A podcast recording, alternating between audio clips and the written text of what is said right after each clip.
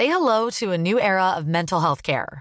Cerebral is here to help you achieve your mental wellness goals with professional therapy and medication management support. 100% online. You'll experience the all new Cerebral Way, an innovative approach to mental wellness designed around you. You'll get a personalized treatment plan from a therapist, prescriber, or both in a safe and judgment free space.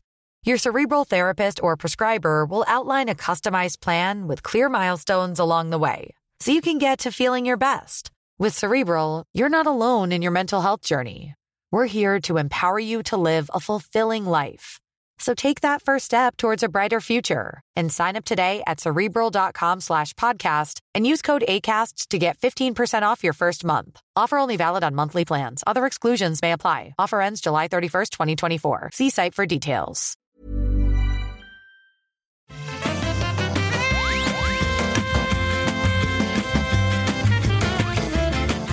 Bonjour à tous et bienvenue dans le rendez-vous jeu avec une actu gaming super chargée. On va vous parler de plein de choses, de l'annonce de la très attendue Super Nintendo Switch, de plein d'annonces du côté de Sony qui nous a fait quelques surprises plutôt sympathiques, de rumeurs euh, assez légères mais on va en parler quand même parce qu'il y a des choses à dire sur GTA 6, sur Assassin's Creed Infini, Infinite euh, ou Infinity, il faut pas confondre avec Halo, et avec de Kojima qui va fricoter avec Xbox, etc., etc. On a plein de choses dont on va vous parler.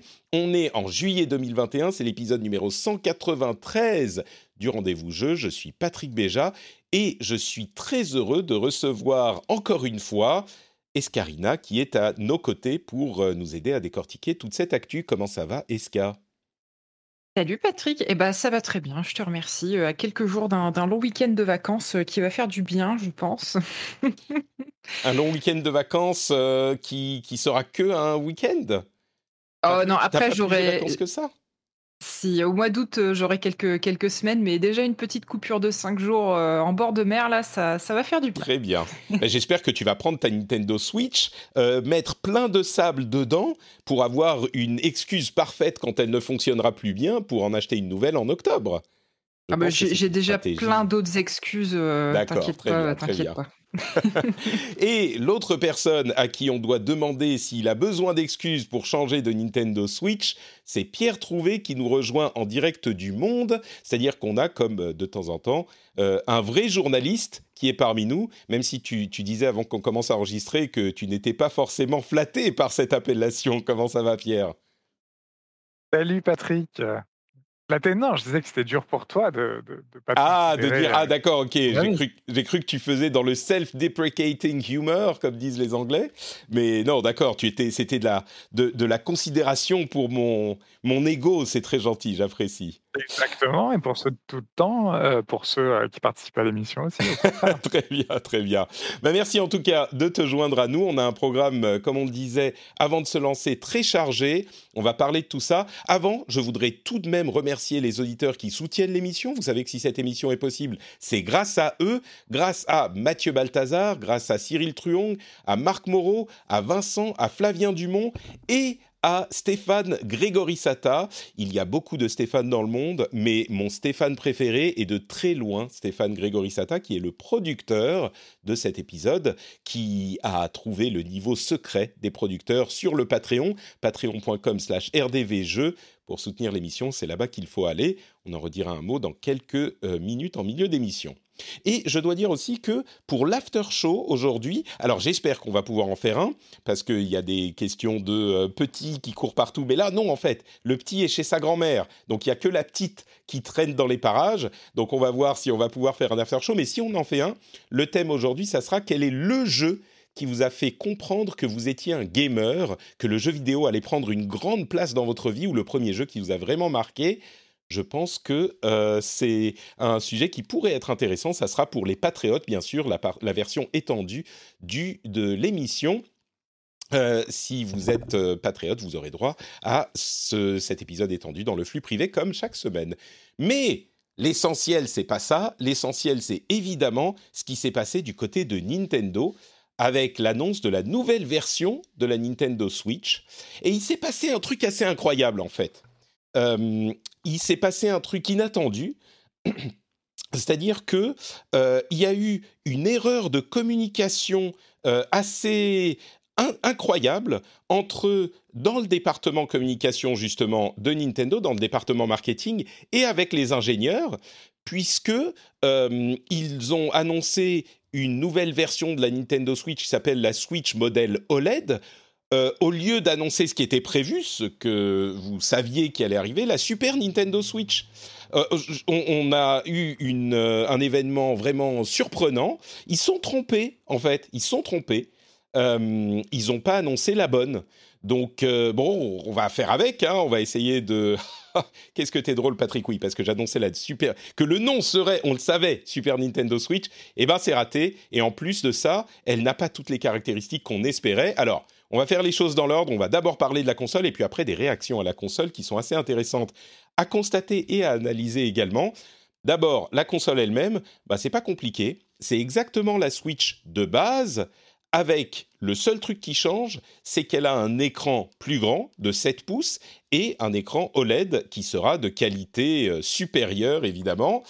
Et c'est tout. C'est-à-dire qu'il y a... Ah oui, alors il y a quand même le stand est un petit peu meilleur, qui fait euh, toute la largeur de la console et euh, un ou deux autres détails. Dans le dock, il y a un euh, port Ethernet pour se connecter en filaire à Internet, ce genre de choses.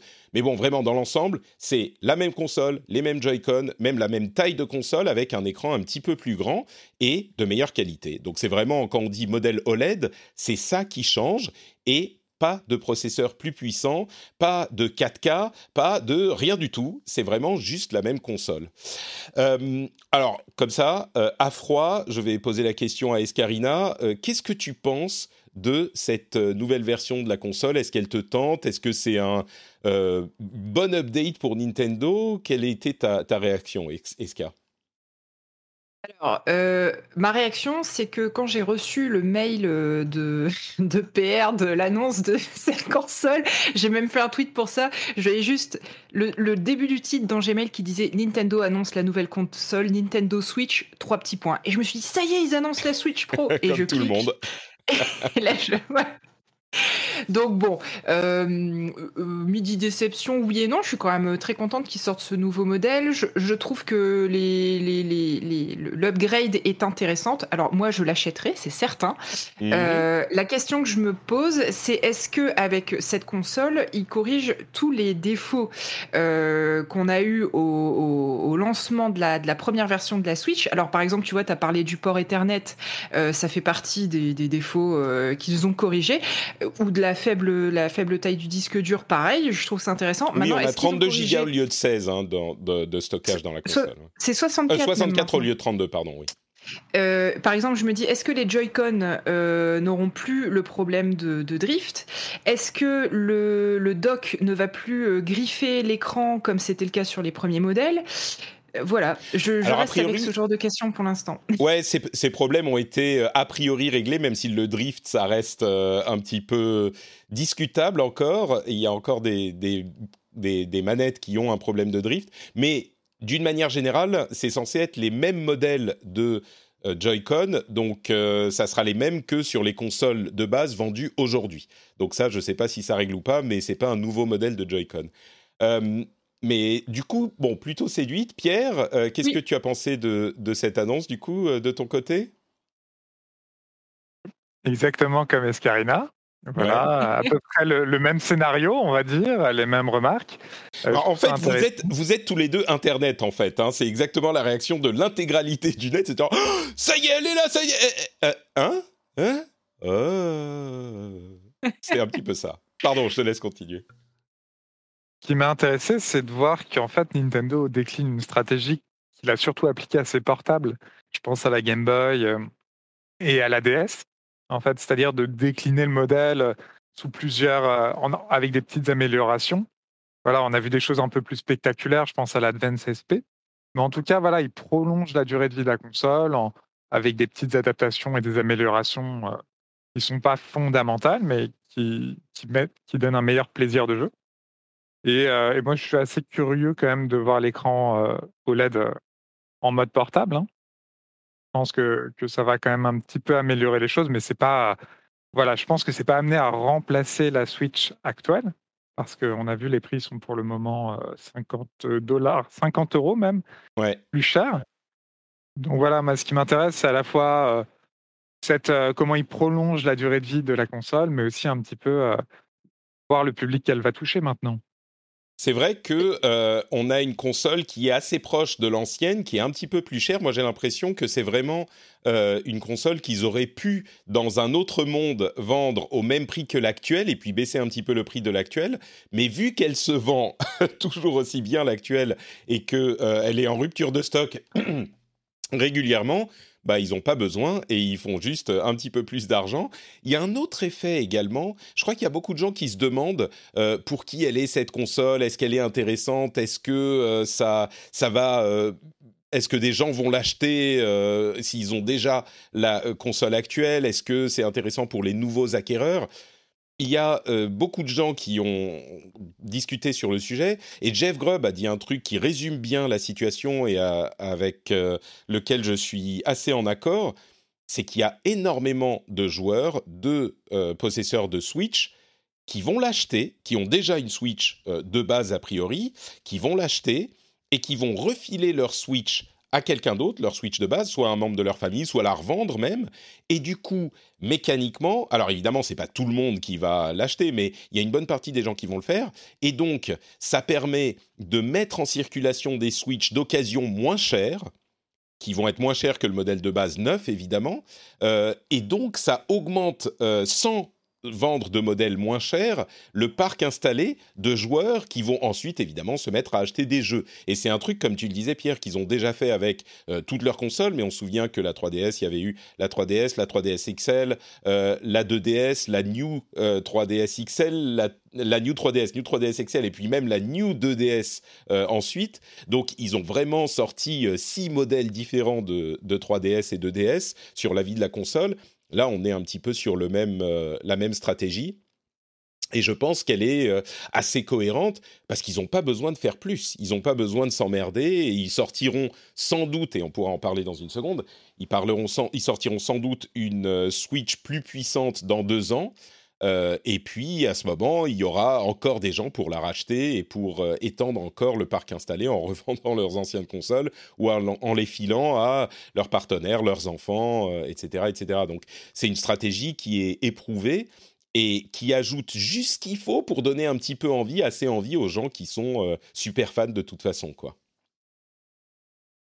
Ouais, et alors je c'est maintenant que tu le dis que je trouve qu'effectivement c'est un petit coup de maître de pas avoir baissé le prix de la, la Switch originale et d'avoir augmenté, enfin même de quelques dizaines euh, d'euros entre guillemets seulement sur ce nouveau modèle. C'est que je pense que tous les nouveaux acquéreurs de Switch se diront qu'ils vont préférer payer 40 euh, ou 50 euros de plus pour, euh, sur le prix d'une console pour avoir la dernière plutôt que de, de, prendre le modèle un petit peu moins cher juste avant. Tu vois, je me dis ils vont préférer mettre la petite obole supplémentaire en se disant bon bah pour quelques dizaines d'euros de plus, au final, autant prendre celle-là, quoi. C'est ça. Euh, Et je suis pas sûr qu'un écran OLED 7 euh, pouces en 720p, je suis pas sûr qu'il leur coûte beaucoup plus cher à Nintendo que les écrans actuels de la Switch. Euh, ça sera quelques euros de plus, j'imagine. Il faudrait voir chez ceux qui connaissent les prix dans les chaînes de production, mais c'est sûr que c'est pas beaucoup plus cher pour Nintendo, donc c'est une grosse partie de, de marge en plus.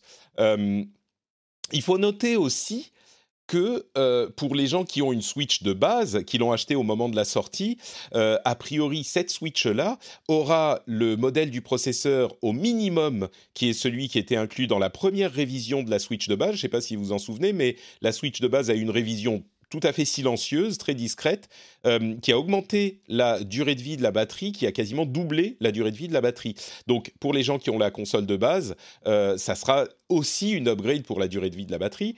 Et j'irai même jusqu'à dire, il y a eu des... On, va en parler également, mais il n'est pas totalement impossible, je ne dis pas que c'est le cas, mais il n'est pas totalement impossible que le processeur de cette Switch OLED soit en gravure plus fine que la Switch actuelle, parce que Nvidia en a marre de graver des trucs seulement pour Nintendo sur des processus d'il y a euh, six ans, et du coup qu'elle pourrait potentiellement consommer encore moins d'énergie, même si l'écran est plus grand, l'OLED, euh, ça consomme moins que le LCD. Donc, elle pourrait consommer moins d'énergie et avoir une durée de vie un petit peu plus élevée encore, même si, euh, selon les spécifications de Nintendo, la durée de vie est exactement équivalente. Euh, il n'est pas du tout impossible qu'il y ait, je sais pas, 10% de, de durée de vie en plus. Et même, et là, je pousse les, je, verse du feu, je verse du, de l'essence sur le feu de l'Internet imaginez que si elle est moins gourmande, cette puce, enfin si elle a une, euh, une enveloppe thermique plus faible, il pourrait l'overclocker un tout petit peu plus en mode docké et donc avoir un tout petit peu plus de fluidité sur les jeux quand ils sont dockés. Est-ce que c'est le cas? Je ne pense pas, mais je jette quand même ce petit, ce petit pavé dans la mare. Tu penses pas qu'ils l'auraient marketé si c'était le cas? Pas si c'est un truc qu'ils peuvent pas garantir. S'ils disent bon bah on augmente de 7% euh, la fréquence du processeur en plus pour que ça soit un petit peu plus capable de gérer les, tu vois, ils vont pas dire euh, on espère avoir dans la plupart des jeux 7% de performance en plus, tu vois. Faudra attendre, euh, il faudra attendre les tests de Digital Foundry pour voir si c'est le cas ou pas. Comme on dit dans la chatroom, c'est un peu conspirationnisme de base mais euh, bon, c'est, moi je pense que c'est pas totalement impossible, mais on verra. Et, justement, à ce propos, il y a quand même eu des réactions assez, je dirais, énervées à euh, cette annonce, euh, surtout du côté des gens qui décriaient les rumeurs d'une Switch Pro. Et beaucoup de gens ont réagi en disant ah, ah, ah, vous avez vu euh, les gens qui pensaient qu'il allait y avoir une Switch Pro, euh, vraiment vous êtes fait complètement avoir, lol. Euh, de toute façon, on savait bien que c'était pas possible, et qui se, qui se, qui ont pris un, un plaisir, j'irais presque malsain, à aller se moquer des gens qui pensaient qu'il allait y avoir une Switch Pro dont je faisais partie, hein, je l'avoue, et, clairement je me suis trompé, euh, il n'y a pas eu de Switch Pro, mais j'aurais plusieurs choses à, dire à ce propos. Et vous, allez, vous pouvez me dire, euh, je vais, peut-être poser la question à Pierre, mais tu vas me dire si, si tu es d'accord avec mon analyse. Euh, d'une part, ces gens qui disaient, qui étaient de, l'autre côté, hein, qui disaient non, non, il n'y aura pas euh, de, Switch Pro, ils disaient pas juste il n'y aura pas de Switch Pro. Leur argument c'était Nintendo n'a pas besoin de sortir un nouveau modèle de console. Et ils disaient non, non, on, il n'y en a pas besoin, ils vont pas en sortir une.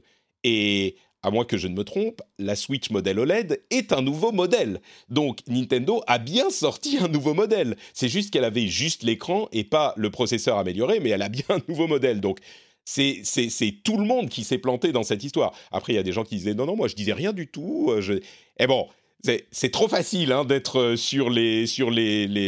euh, sur les côtés et de pas prendre, prendre part à la bataille. Il faut avoir le courage de ses opinions, messieurs, dames, et choisir un camp. D'une part, voilà, ça c'est dit. Ceux qui disaient non, non, il n'y aura pas de, de, nouveaux modèles se sont plantés aussi. Et d'autre part, euh, c'est pas basé sur rien toutes ces rumeurs. Il y avait peut-être des plans. J'imagine qu'il y a toujours des plans pour une Switch Pro. On disait peut-être dans deux ans. Moi, je pensais peut-être l'année prochaine parce que les rumeurs font état d'une nouvelle console en 2022. Mais en discutant sur euh, Twitter, notamment avec Oscar Lemaire, euh, j'ai été convaincu que effectivement, ils ont plutôt l'habitude d'en sortir tous les deux ans. Donc maintenant, on a le temps avant cette hypothétique Switch Pro qui va continuer à faire des rumeurs sans fin. Mais d'autre part, euh, je ne comprends pas pourquoi les gens étaient tellement heureux de pouvoir euh, taper sur ceux qui euh, avaient prédit ou essayé d'analyser les rumeurs en disant peut-être qu'il y aura une Switch Pro c'est normal d'essayer de, spéculer sur ces sujets. Euh, c'est une industrie qui nous passionne. On essaye de comprendre les bruits de couloir, de les analyser. Évidemment qu'on parle de ces rumeurs. C'est même un travail, je dirais, de journaliste d'informer les, consommateurs, de savoir euh, ce qui va se passer ou pas. Heureusement qu'on fait ce travail. Donc, euh, je comprends pas les gens qui prennent un, plaisir, comme je disais, un petit peu malsain à dire ah, ah, vous vous êtes planté, vous êtes bien fait avoir, hein, lol, lol, lol, lol. Donc, bref, voilà. Moi, ça m'a un petit peu irrité. Mais euh, peut-être que je suis trop sensible. Pierre, dis-moi, est-ce que c'est c'est moi qui suis euh, un petit peu trop sensible sur ces sujets où je me sens pris au piège par mes propres prédictions et je veux euh, faire passer le blâme sur les autres que moi? Je comprends ton irritation, tout à fait. Après, tu as l'air plus embêté par les gens qui sont revenus vers toi en se moquant de toi que par l'annonce Nintendo. c'est pas moi de, moi dont ils se sont moqués spécifiquement. C'était parce que la communauté du rendez-vous du rendez-vous jeu est évidemment formidable et ne se livre pas à ce genre de, de pratiques. Mais d'une manière générale, il y avait une ambiance sur Internet. Bon, faut peut-être pas se, se ambiance sur Internet. Voilà, les ambiances sur Twitter sont très particulières. Hein. Il peut y avoir le meilleur comme le pire, et du coup, c'est vrai que moi, je prends quand même ça parfois avec des, des pincettes quand ça tombe comme ça. Je trouve que c'est tu as raison de ne pas te complaire euh, dans la moquerie, que ce soit contre toi, enfin, contre tes opinions, ou au contraire, quand c'est des choses que toi, tu avais prédit et que tu as raison. Moi, je trouve ça. Je trouve que c'est typique du comportement de beaucoup de communautés sur Twitter, de créer un peu des extrêmes qui, s'affrontent. Mmh. Et je trouve que ce qui est intéressant dans ce phénomène, et tu le soulignais bien, c'était un petit peu euh, le fait de, euh, d'essayer de comprendre une rumeur, d'essayer de comprendre les projets de Nintendo, et effectivement, d'où vient cette rumeur de Switch? C'est toujours resté qu'une rumeur, et on a l'impression que ça a été alimenté, alimenté dans les six derniers mois. Pourquoi? Moi, je pense que c'est parce qu'il y a eu des consoles next-gen qui sont arrivées chez Microsoft et chez Sony. Donc, logiquement, le public des amateurs de consoles commence à spéculer. Et d'un autre point, effectivement, chez Nintendo, ils, ont, ils arrêtent jamais de faire de la recherche et développement. c'est un constructeur de consoles. Donc effectivement, il travaille sûrement sur plein de projets différents. Et euh, toutes les rumeurs qu'on a eues viennent de ces, euh, ces, projets sur lesquels il travaille en ce moment. Et puis, euh, il faut pas oublier non plus que, encore une fois, c'était pas une, c'est peut-être pas une Switch avec un processeur amélioré qu'on a eu, mais on a eu un, nouvel, un nouveau modèle de Switch. Donc les rumeurs n'étaient pas. Modèle OLED. Modèle OLED, c'est dans le nom. C'est un nouveau modèle. Donc, donc les rumeurs, évidemment, étaient basées sur des choses. Et puis, il y a des gens dans la chatroom qui disent, je comprends pas pourquoi Bloomberg, tout le monde fait confiance à Bloomberg, machin. Bah, il y a des gens qui sont fiables et des gens qui sont moins, moins fiables. Et, et c'était pas que Bloomberg qui annonçait la sortie d'une nouvelle Switch. Alors oui, ils sont plantés sur euh, la nature du processeur, mais là non plus, je pense pas que ça vienne de nulle part. Il y a des gens qui ont des sources dans l'industrie, qui peuvent parfois se planter parce qu'elles sont pas directement impliquées dans le développement de tous les trucs. Donc ils peuvent penser qu'il y a différents types de projets et puis ça se mélange au niveau quand, quand c'est communiqué.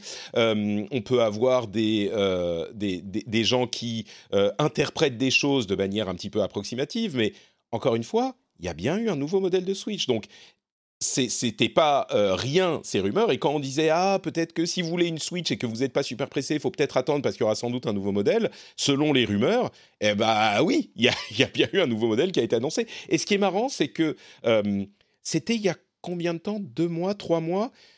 Je crois que c'est Furukawa le président de Nintendo qui disait euh, en réponse à une question, nous n'avons pas de nouveau modèle prévu euh, pour cette année. Peut-être qu'il était plus précis que ça, donc il a joué sur les mots, genre nous n'avons pas de modèle euh, mis à jour ou plus puissant ou ce genre de choses.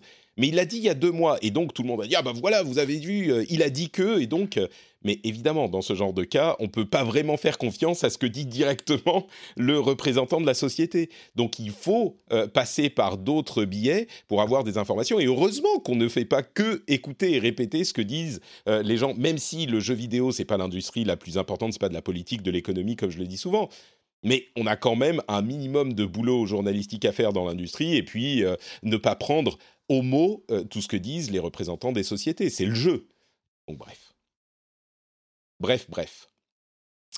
Il faut, il faut bien des sujets pour les gens à s'écharper sur Internet, sur, les jeux vidéo. Enfin, je sais pas. Mmh. C'est pas vaut mieux, vaut je pense. bon, donc, on va continuer avec d'autres sujets. Et oui, je suis d'accord, c'est pas un modèle. En fait, la clé, c'est que quand c'est pas un nouveau processeur, ça veut dire que la qualité des jeux en elle-même ne change pas, donc c'est pas un changement aussi important. On est complètement d'accord. Mais ne perdons pas de vue encore une fois qu'il y a bien eu. Oui, dis-moi Pierre. Oui, juste pour revenir, on n'a pas parlé de ce que c'était qu'un écran OLED et je trouve ça important que les gens sachent ce que c'est avant de se ruer sur la Switch OLED, euh, bah, d'expliquer les spécificités. Ah bah vas-y, vas-y, avec plaisir. Alors moi, je suis pas autant spécialiste que toi, hein, mais ce que j'ai consulté euh, mon collègue qui s'occupe de la tech au moment de la sortie pour l'article. Et donc c'est surtout un écran qui propose euh, de meilleurs contrastes de ce que j'ai vu, notamment parce qu'il n'est pas rétroéclairé, contrairement au LCD. Exactement, oui.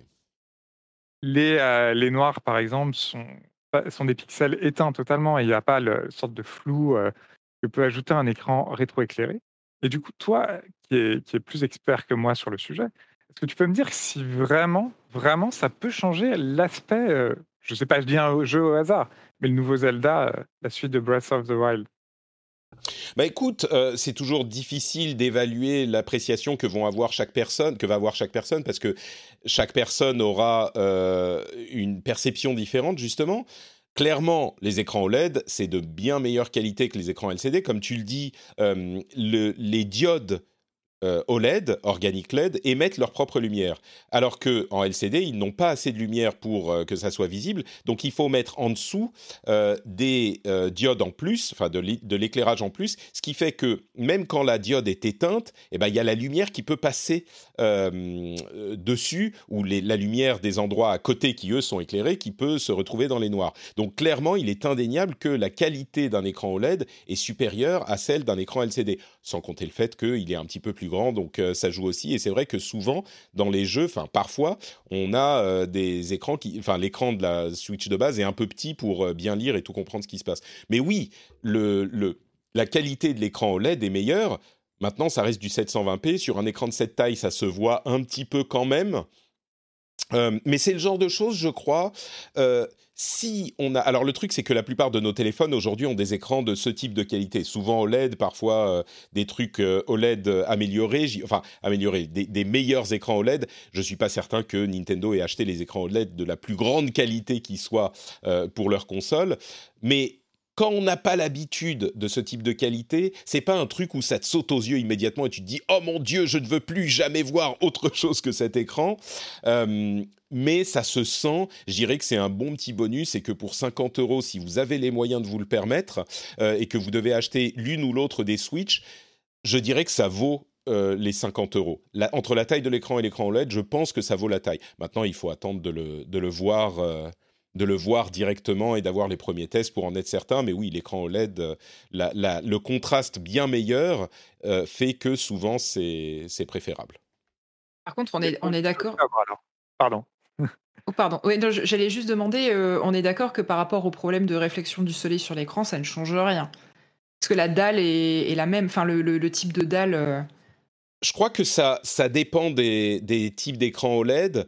Euh, ça peut, ça dépend aussi de la surface du verre. Je saurais pas te dire complètement. Euh, ça dépend de la luminosité de l'écran qui est toujours, même en OLED, variable. disons que oui, peut-être que dans des conditions euh, pas trop éclairées, ça ira. Je suis pas convaincu que si tu as le soleil en plein euh, sur la tête, ça va te permettre de jouer sans aucun souci. Ça, il faudra attendre de l'avoir directement, je pense. En tout cas, le jeu sort, la console sort le 8 octobre, le même jour que Metroid Dread qui, moi, euh, me, tente beaucoup. C'est euh, le nouveau Metroid. Et c'est un jeu de SF dans un univers assez sombre, quoi. Ouais. Je pense que je suis vraiment très curieux de voir le résultat.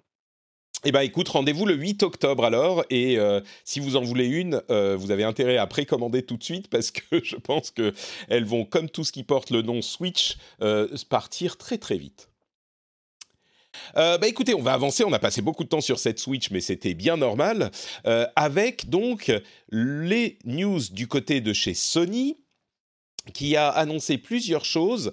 Euh, d'abord, le State of Play qui aura lieu ce soir, et donc on va pas en parler trop trop longuement parce que, bah, a priori, quand vous écoutez cet épisode, il a déjà eu lieu, qui se concentrera sur Deathloop et plusieurs autres jeux, euh, de, des jeux indépendants et d'autres jeux euh, qui vont arriver sur PlayStation.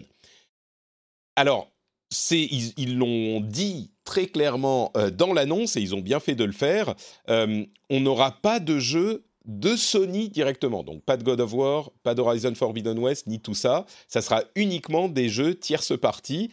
Donc on va dire, ça gère les attentes de manière de manière euh, euh, habile.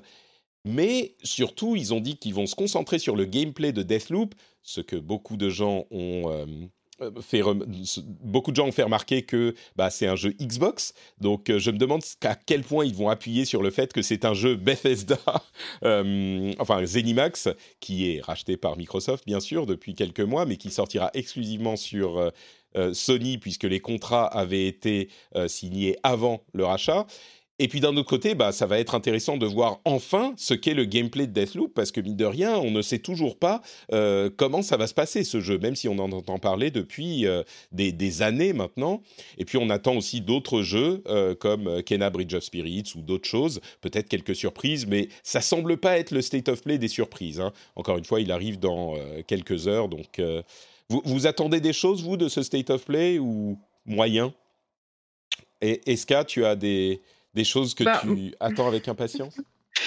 Moi, ce que j'attendais le plus, c'était tout ce qui ne va pas y être. bah oui, comme tout le monde, oui. C'est pour ça qu'ils l'ont prévenu. Hein. Non, après, euh, je, je suis toujours très curieuse des, des, petits jeux un petit peu indés, un peu originaux, qui peuvent ressortir de ce genre de, de conférences. Donc, euh, très clairement, je, je, vais regarder avec intérêt, euh, bien que je n'ai toujours pas de PS5. donc, oui, ça, ça, ça, m'intéresse quand même. Après, voilà, très franchement, ce qui m'intéressait le plus, c'est ce qui n'y sera pas. Donc, on est d'accord, on est d'accord. Wait and see. ils ont aussi annoncé quelque chose juste avant, et d'ailleurs, quand ils l'ont annoncé, je me suis dit, ok, donc euh, a priori, le State of Play, c'est foutu. Euh, ils ont annoncé Ghost of Tsushima Director's Cut qui arrive le 20 août et c'est une version améliorée de Ghost of Tsushima avec euh, des améliorations sur la PlayStation 5 qui sont du, qui tire parti des spécificités de la PlayStation 5, à savoir les manettes adaptatives, une meilleure euh, résolution dynamique euh, qui cible le 60 FPS. Hein. ils disent bien que ça n'est pas euh, le 60 FPS garanti, mais qui cible le 60 FPS. Et d'ailleurs, ils l'appellent le 4K dynamique, je crois. Mais surtout, en plus de ça, il y aura l'extension, enfin le contenu additionnel de l'île d'Ishi, euh, euh, pardon, l'île d'Iki, Ikishima. Euh, qui sera disponible et qui est l'intérêt principal, je pense, de ce jeu, même si je suis très curieux de voir ce qu'ils vont faire avec les gâchettes adaptatives. il y aura dans le contenu euh, de l'île d'Ikishima, enfin de d'Ikishima, euh, il y aura peut-être euh, des éléments graphiques et autres qui tireront parti de la PlayStation 5 un petit peu plus que le jeu de base. Moi, j'ai adoré Ghost of Tsushima, je l'attends avec grande, grande impatience. Pierre, j'allais dire, j'imagine que pour toi aussi c'est le cas, mais en fait, je vais changer ma, ma formulation. Je vais dire j'espère que c'est le cas pour toi aussi, parce que si tu me dis que tu n'aimes pas Ghost of Tsushima, on va pas être content. Hein. Alors, euh, moi, déjà, la bande-annonce donne vraiment envie. Et euh, voilà, j'ai. Comment dire, le jeu est toujours dans sa boîte, parce que je suis euh, service Pixel depuis quelques mois. Et donc, c'est un des jeux que j'ai acheté l'année dernière et que je me réserve une belle plage de temps de vacances pour, pour faire. Mais bah, en tout cas, J'aimerais bien avoir le nouveau, tu vois, mais je me bah dis qu'est-ce que je ferais de l'ancien Heureusement, les, sauvegardes sont, euh, se porteront, euh, iront d'une version à l'autre, donc ça, c'est plutôt cool. Et, voilà, euh, moi, je meurs d'envie, j'adore le Japon, je suis allé qu'une fois, mais je, meurs d'envie d'aller sur l'île d'Ikishima, qui a priori, en plus, a tout un background historique avec des invasions mongoles qu'ils ont, qu'ils ont teasé, quoi. Oui, bah c'est enfin les, invasions mongoles, c'est la base de, Ghost of Tsushima, mais oui, il y a une, euh, une histoire spécifique là-bas. Moi, qui suis un grand fan aussi, je vais peut-être passer en, le jeu euh, euh, en japonais. Enfin, je l'avais en, japonais à la base, mais là, il y aura le la synchronisation des, des, lèvres qui va être activée en japonais aussi. mais du coup, tu as déjà le jeu sur PS4, bien sûr, donc il faudra que tu sortes euh, que tu payes 20 euros pour euh, le contenu additionnel, parce que le jeu de base, il est au prix, euh, c'est en fait la version Director's Cut, bah, elle sera au prix du jeu de base, donc 70 euros, sans doute 80 sur PlayStation 5. Mais si tu as le jeu de base, tu peux upgrader pour 20 euros sur PlayStation 4 et pour 10 euros de plus sur PlayStation 5. Donc, euh, il faut quand même, si on a le jeu de base et qu'on veut la version PlayStation 5 euh, avec le contenu additionnel, il faut payer 30 euros. Moi, ça me paraît pas euh, complètement déraisonnable. je comprends que Sony va faire payer pour son contenu additionnel. en pratique, ça veut dire qu'on peut, même si on a une PlayStation 5, payer 20 euros et jouer à la version PS4 sur PS5, qui a déjà bénéficié d'améliorations euh, gratuites, euh, donc il est plus fluide déjà que le jeu euh, sur PlayStation 4 quand on est sur PlayStation 5. Mais pour avoir les petits trucs qui sont presque anecdotiques, c'est-à-dire les gâchettes adaptatives, la 4K dynamique en 60 FPS, on espère, eh ben, il faut payer 10 euros de plus pour avoir ces bonus qui sont uniquement sur PlayStation 5. Est-ce que ça vous paraît raisonnable moi, oui, je suis tout à fait prêt à ouvrir mon portefeuille euh, à Sony.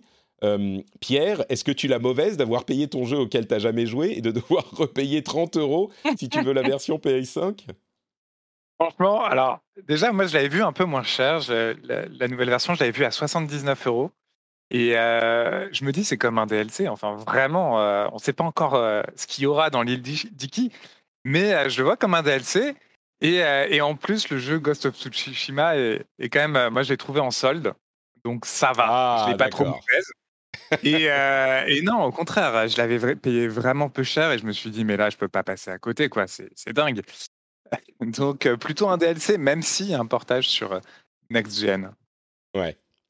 Et, et donc, toi, Esca, t'as qu'à payer 20 euros, du coup? T'es tranquille, puisque t'as pas de PS5, ils te rendent service. T'as pas ce, choix euh, cornélien à faire. ouais, bah, je vais juste pas les payer en fait. tu vas même pas. Oh là là. Non, mais le truc c'est que moi quand je termine un jeu, j'ai énormément de mal euh, à y revenir. Euh, pour moi, une fois que c'est fini, je passe à autre chose. Ou, alors, ah, pourtant j'ai adoré Ghost of Tsushima, hein, mais je ne me vois pas y retourner. Euh, pour moi, il y, a une coupure qui est faite, si tu veux, entre quand j'ai fini un jeu, dans mon esprit, c'est fini, et y revenir après, se replonger dans l'univers, etc. Moi, je suis passé à autre chose, c'est très très compliqué, donc euh, j'attendrai euh, Ghost of Tsushima 2.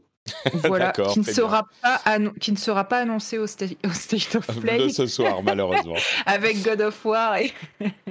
je, note euh, encore une fois qu'il euh, y a tous les contenus, bien sûr, qui sont inclus dans, la, dans cette version, euh, y compris Ghost, Ghost of Tsushima Legends, qui était pardon, une mise à jour gratuite qui avait été ajoutée au jeu quelques mois après sa sortie, qui est une mise à jour multijoueur, mais qui inclut une campagne solo coop euh, qui est super super sympa et que je recommande vraiment à tout le monde. Je trouve que c'est une injustice terrible qu'on n'ait pas euh, dit plus de bien de cette, euh, de cette version.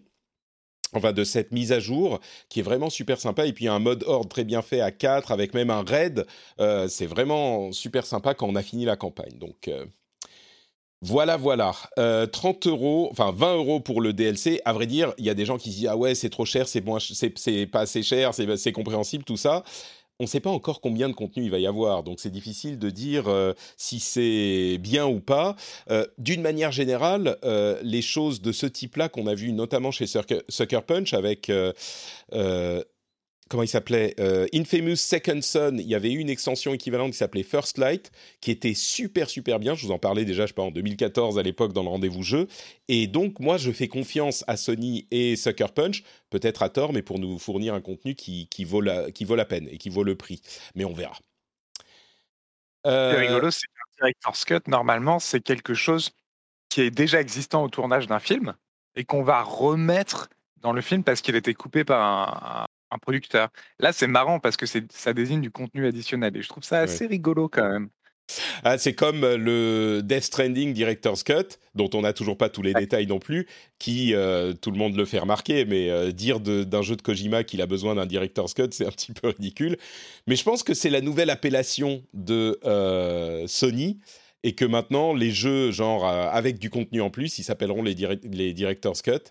Et euh, on va peut-être avoir d'autres jeux Director's Cut euh, que je me précipiterai pour acheter, évidemment, euh, comme c'est plus vendeur que le terme DLC et puis je pense aussi que ça, ça comment dire ça, ça renforce le lien euh, très cinématographique qu'il y a. Tu, enfin là on parle de Ghost of Tsushima et de Death Stranding qui sont quand même euh, des jeux qui sont très très cinématographiques, hein, qui sont soit des, des, références euh, pas du tout cachées à du cinéma de genre, soit des jeux faits par des personnes qui auraient rêvé de travailler dans le cinéma. Donc, non mais ça se tient. T'as raison, t'as raison. Ça associe un petit peu la pratique au cinéma, ce qui est clairement un truc que recherche, enfin pas le cinéma lui-même, mais l'idée de grands spectacles et euh, expériences qui vous transportent, etc. Je pense qu'il y a peut-être un petit peu de ça, effectivement. Moi, ça me gêne pas, hein, franchement. Euh, on, faut pas être euh, complètement, comment dire, accroché au principe du truc. C'est bon, c'est pas la fin du monde s'ils appellent ça director's cut, mais.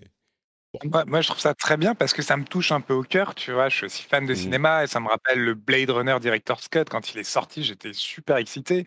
Il y a aussi les Director's Cut les plus connus, Apocalypse Now. Et au contraire, c'est une filiation et ça crée un peu un lien émotionnel, comme tu dis, euh, Escarina. Moi, je suis tout à fait d'accord avec toi. Et puis il y a des gens qui disent dans la chatroom, ouais, c'est le nouveau Definitive Edition. Oui, c'est ça, mais on a, on a, eu plein de termes. Hein, le Game of the Year Edition, Definitive Edition, c'est ça, il y en a eu plein. C'est pas mal, Director's Cut. Moi, ça me gêne pas. Bon, bah écoutez, euh, on va euh, passer aux news euh, fort intéressantes sur notamment GTA 6, Ubisoft's Assassin's Creed Infinity et plein d'autres choses. Mais je voudrais avant ça remercier encore ceux qui soutiennent le rendez-vous jeu sur Patreon, patreon.com slash rdvjeux. En fait, dans la vie, on fait des choix. On fait toujours des choix et en fonction des choix qu'on fait, ça définit la personne qu'on est. Et par rapport au rendez-vous jeu, il y a un choix très important que vous devez faire aujourd'hui. Si vous appréciez l'émission, vous pouvez décider de la soutenir ou de ne pas la soutenir. Et en fonction de ce choix que vous faites, vous allez changer la couleur de votre aura personnelle et définir un petit peu la qualité de votre personnalité. Je ne suis pas en train de vous dire ce que vous devez faire, mais peut-être que vous écoutez l'émission et vous dites ouais bon c'est sympa mais enfin ça va euh, si demain le rendez-vous jeu disparaît euh, je vais pas en pleurer non plus hein.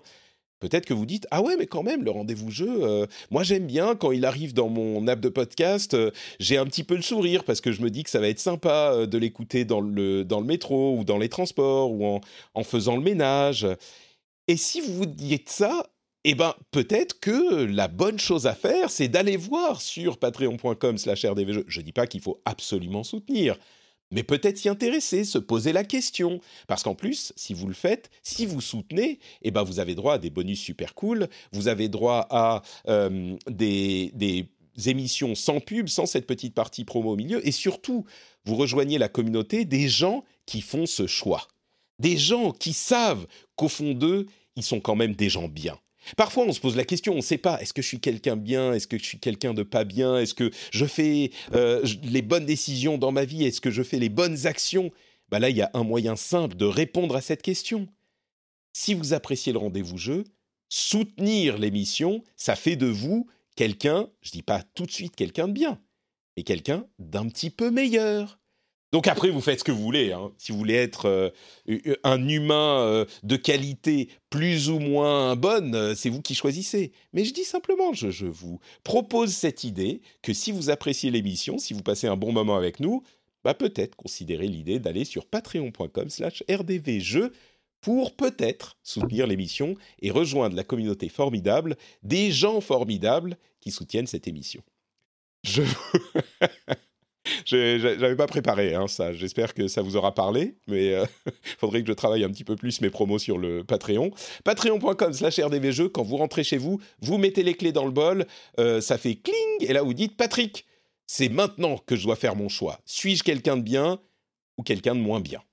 Cling Patrick, et vous prenez votre décision. Patreon.com/slash rdvjeux.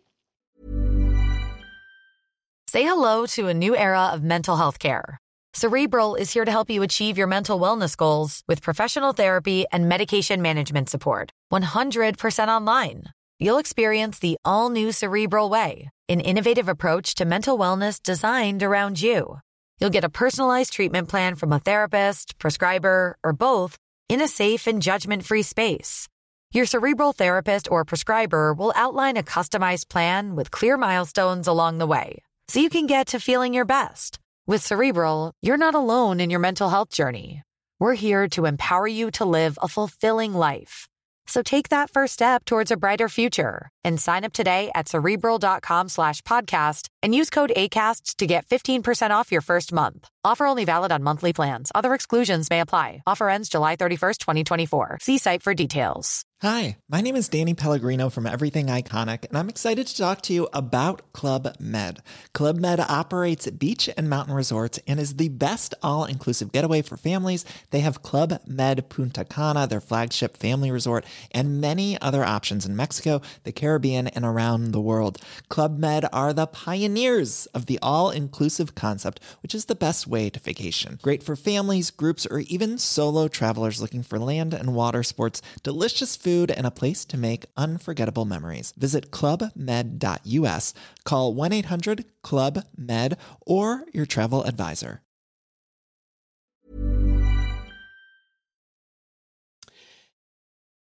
Alors, on continue avec. euh, bah, vous avez vu passer ces rumeurs sur euh, GTA 6 qui sont, pour moi, les rumeurs autour de la rumeur euh, sont plus intéressantes que la rumeur elle-même. Mais est-ce que vous avez entendu parler de GTA 6 et de ce qui se passe autour de, de- du jeu et du développement euh, supposé de ce jeu? Pierre, t'en as entendu parler peut-être? Un peu, je veux dire. Un petit peu, ça fait un peu de temps que ça dure. Moi, pendant l'E3, là, je regardais sur, euh, par exemple, sur Twitch et YouTube les, les confs et je voyais GTA 6 revenir en permanence. Euh, J'ai l'impression que ça va devenir une running joke. Il y a même le stagiaire de troisième qui m'en parlait la semaine dernière et il me demandait si j'avais des sources là-dessus. J'ai trouvé ça trop marrant. Mais c'est marrant parce que, attends, en troisième, quelqu'un qui est, qui est en troisième, j'ai pas bien entendu. Un stagiaire de troisième du journal. euh, Ah oui, donc travaille. il est en troisième aujourd'hui. C'est-à-dire que troisième, ça c'est quoi? C'est que- 15 ans, c'est ça? Euh, alors là, oui, C'est autour de 15 ans. Autour de Voilà. 15 ans. Ce qui veut dire que quand j'étais à 5 est sorti, il devait avoir 5 ans. Un petit peu plus, allez, 8 ans. C'est ça, hein, j'étais à 5, C'est- c'était 2013. Donc euh, Exact. 7 ans, quelque chose comme ça. Et donc, la raison pour laquelle il s'intéresse à ce truc, c'est parce qu'il joue à GTA Online, j'imagine. C'est montrer, Oui, encore une fois, par un moyen détourné, à quel point GTA Online est important et peut-être à quel point ils peuvent prendre leur temps pour faire GTA 6. Mais comme je le disais autour de ça, alors la base de la rumeur, c'est que ah, ils sont en train de travailler dessus et ils ne devraient pas sortir avant 2024-2025. Ils essayent de faire quelque chose d'extrêmement ambitieux. C'est intéressant parce que pour GTA, ils sont toujours coincés dans le fait de faire toujours plus ambitieux. Il y aura plusieurs protagonistes, comme dans le 5, dont une femme. Et ils essayent de développer des comportements euh, des NPC, des, personnages euh, joués par l'ordinateur, qui seraient beaucoup plus intelligents que ce qu'on a connu jusqu'à maintenant, qui auraient une sorte d'intelligence artificielle euh, qui crée une expérience différente dans la ville. Et on reviendrait, si je ne me trompe pas, à Vice City, qui, est donc, bah, voilà, ça serait le, cadre de, de la- de la- l'aventure. Les, deux choses qui me paraissent encore plus intéressantes que ça, c'est que 2024-2025, c'est ce sur quoi ils tablent, non pas juste parce qu'ils peuvent euh, vivre de GTA Online et peut-être dans une moindre mesure de Red Dead Online euh, pendant longtemps, mais aussi parce que, selon les rumeurs, ils euh, essayent de prioriser le bien-être de l'équipe, le bien-être de l'équipe et des équipes. Donc ça, c'est plutôt euh, une bonne nouvelle si ça s'avère être vrai, c'est-à-dire qu'ils se disent pas on doit le sortir dans deux ans et qu'on bosse à fond euh, non-stop pendant, pendant tout le développement. Espérons que ce soit le cas. Et puis à côté de ça, on a eu quelques jours avant l'annonce du nouveau studio, ou en tout cas de la nouvelle société de Dan Hauser, frère de Sam Hauser, et cofondateur avec son frère de, euh, de Rockstar. Et cette boîte-là, qui s'appelle Absurd Ventures in Games, donc euh, des aventures ou plutôt des investissements peut-être euh, absurdes dans les jeux vidéo. On ne sait pas très bien si c'est une boîte d'investissement justement ou vraiment un développeur, mais c'est super intéressant que Dan Hauser ait fondé une nouvelle société parce que on se souvient qu'il avait quitté euh, Rockstar après la sortie de Red Dead Redemption 2 dans un contexte qui était particulièrement difficile euh, pour la société puisqu'elle était accusée d'un crunch euh, abominable, d'une tyrannie de Dan Hauser justement euh, sur ses équipes Et donc, il avait finalement été obligé de partir. Alors, évidemment, ils ont mis les formes, ils ont trouvé des moyens polis de le dire. Mais je trouve intéressant que les deux euh, news arrivent en même temps. Et je suis curieux de voir ce que, va faire Downhauser euh, avec sa boîte euh, à l'avenir. Est-ce que vous avez vu également ce rapport sur Ubisoft et leur prochain Assassin's Creed, qui ne serait pas un Assassin's Creed unitaire, comme on les a vus jusqu'à maintenant, mais un jeu-service qui pourrait grandir et euh, vivre sur des années et des années dans plusieurs environnements différents, euh, et donc un jeu-service possiblement, a priori, multijoueur, et suite au rapport de Jason Schreier, enfin, dans le même temps, euh, Ubisoft a même été obligé de confirmer la chose avec un petit article qui explique de quoi il s'agit sur leur blog. Euh, c'est marrant qu'ils aient été poussés à, confirmer. Euh, ça, Escarina, est-ce que ça te, te tente un Assassin's Creed en, en mode jeu-service La réaction sur bah Internet n'a pas été hyper positive. Hein. Bah, alors, euh, plusieurs choses. Bon, déjà, moi, je, je suis pas une, enfin, je suis pas une joueuse d'Assassin's Creed, bien que euh, les derniers là, depuis euh, entre Origins, Valhalla et le troisième dont j'ai oublié, non, Odyssey, Odyssey me fassent très envie. Après, c'est plus des questions de temps parce que c'est des jeux à chaque fois où tu dois passer au moins 50 heures pour dire de bénéficier de, de des environnements, etc. Et puis, si tu veux tout faire, c'est encore plus long. Mais moi, ce que je comprends pas, c'est que quand je lis un jeu multijoueur service bah c'est un MMO quoi. Enfin, tu vois, je moi c'est comme ça que je le comprends quoi, c'est qu'en fait ils sont en train de préparer un un genre de MMORPG euh... Bah MMO on sait pas, mais ça peut être un, Destiny, un The Division, euh, tu vois, ils ont de l'expérience dans dans ces trucs-là eux aussi. C'est pas tout à fait un MMORPG, hein, un truc à la Division. Bah, euh, ouais, alors moi ce que je, je, ouais, euh, alors pourquoi pourquoi tu dis que The Division c'est pas un MMO Ça, c'est moi qui m'arrête sur des technicalités ensuite, mais la, caractéristique principale d'un MMORPG, c'est que tu as des serveurs euh, persistants et des centaines de joueurs, voire des milliers sur le même serveur que tu peux euh, aller voir dans la zone dans laquelle ils sont euh, spécifiquement généralement sur les jeux comme Destiny ou euh, The Division, tu as des hubs centraux où tu peux avoir 20-30 joueurs, et après tu as des zones instanciées euh, dans lesquelles tu vas aller t'aventurer et où il y a euh, moins de monde. Mais bon, c'est un truc technique. Je comprends ce que tu veux dire. C'est effectivement le même genre de truc. Quoi je, je, je, je, comprends aussi tout à fait ce que tu veux dire et tu t'es beaucoup plus euh, juste que moi sur le effectivement l'utilisation du mot. Mais euh, c'est ce à quoi je pensais quand je disais ils font un MMO, c'est effectivement ils font un jeu à la Destiny, à la à la The Division et, euh, et pourquoi pas? Après, du coup, je suis curieuse de voir dans quel type de monde ils vont implanter ce jeu. Est-ce que ça va être un mélange de tous les univers qui nous ont déjà servi dans les Assassin's Creed précédents Est-ce que ça va être un univers, un univers figé? En tout cas, vu le, la qualité des, des derniers, euh, des derniers Assassin's Creed qu'ils ont sortis, euh, je pense qu'ils ont les épaules euh, et les qualités de proposition pour nous vendre quelque chose qui peut être, qui peut être assez chouette, quoi. Donc, mmh. et puis en plus, ils ont un contenu. Enfin voilà, quand on dit les jeux à la, donc quand on pense aux Far Cry, aux Assassin's Creed, etc. C'est déjà des mécaniques de jeu qui fonctionneraient super bien dans un dans un MMO. entre guillemets. Donc ça, ça, ça, ne peut que, plutôt fonctionner, je pense. Hein.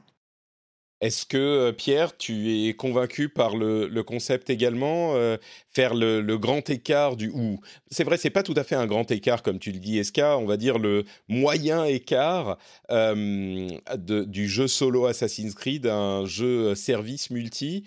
C'est faisable à ton avis ou c'est risqué Il risque de pervertir le truc? Alors, moi, sur le plan personnel, j'aime pas quand ça ronronne. Donc je trouve ça intéressant qu'ils prennent le risque de, changer une formule qui pourtant cartonne et, depuis trois épisodes. Donc je trouve ça assez intéressant qu'ils remettent en cause leur, leur format habituel pour tenter autre chose. Et donc sur le plan après Assassin's Creed thématique, moi ça me paraît pas du tout compliqué parce qu'au contraire c'est un univers qui parle sur à des, des histoires qui, se, qui remontent à des périodes dans le temps très, très marqués et peut-être qu'ils vont choisir de les faire évoluer sur le long terme et qu'on ait cette sensation du temps qui passe et de périodes qui changent. Ça parle beaucoup de ça, Assassin's Creed. Et la, deuxième composante, c'est aussi la géographie. Ils vont peut-être aussi en profiter pour créer une map absolument démentielle. qu'on puisse, par exemple, j'imagine, voilà, quelque chose de totalement arbitraire, de passer de l'ouest de l'Europe à l'Europe centrale, voire à la Russie, enfin de nous proposer des déplacements qui jusque-là n'est pas, possible dans un jeu qui a une date de sortie à une année précise. Ouais, moi je suis assez d'accord finalement avec vous. Je suis content qu'on on soit sur la même longueur d'onde on a beaucoup vu, alors là encore, hein, c'est l'internet, mais des réactions plutôt négatives de gens qui disent euh, Oulala, là là, touchez pas à Assassin's Creed, pourquoi mettre du jeu service partout Il n'y a pas de raison, c'est un moyen de euh, choper encore plus d'argent. Évidemment que euh, le but final est toujours de choper encore plus d'argent. Mais déjà, les Assassin's Creed, vous savez, ils vivent euh, sur un an, voire deux ans. Euh, il y a du contenu additionnel substantiel, vraiment, des DLC, et puis il y a des possibilités d'acheter des trucs dans les euh, jeux eux-mêmes. On va pas revenir sur la pertinence de ces éléments-là, ça serait une autre discussion, mais c'est un petit peu dans le mode on va faire vivre notre jeu pendant longtemps déjà à la base.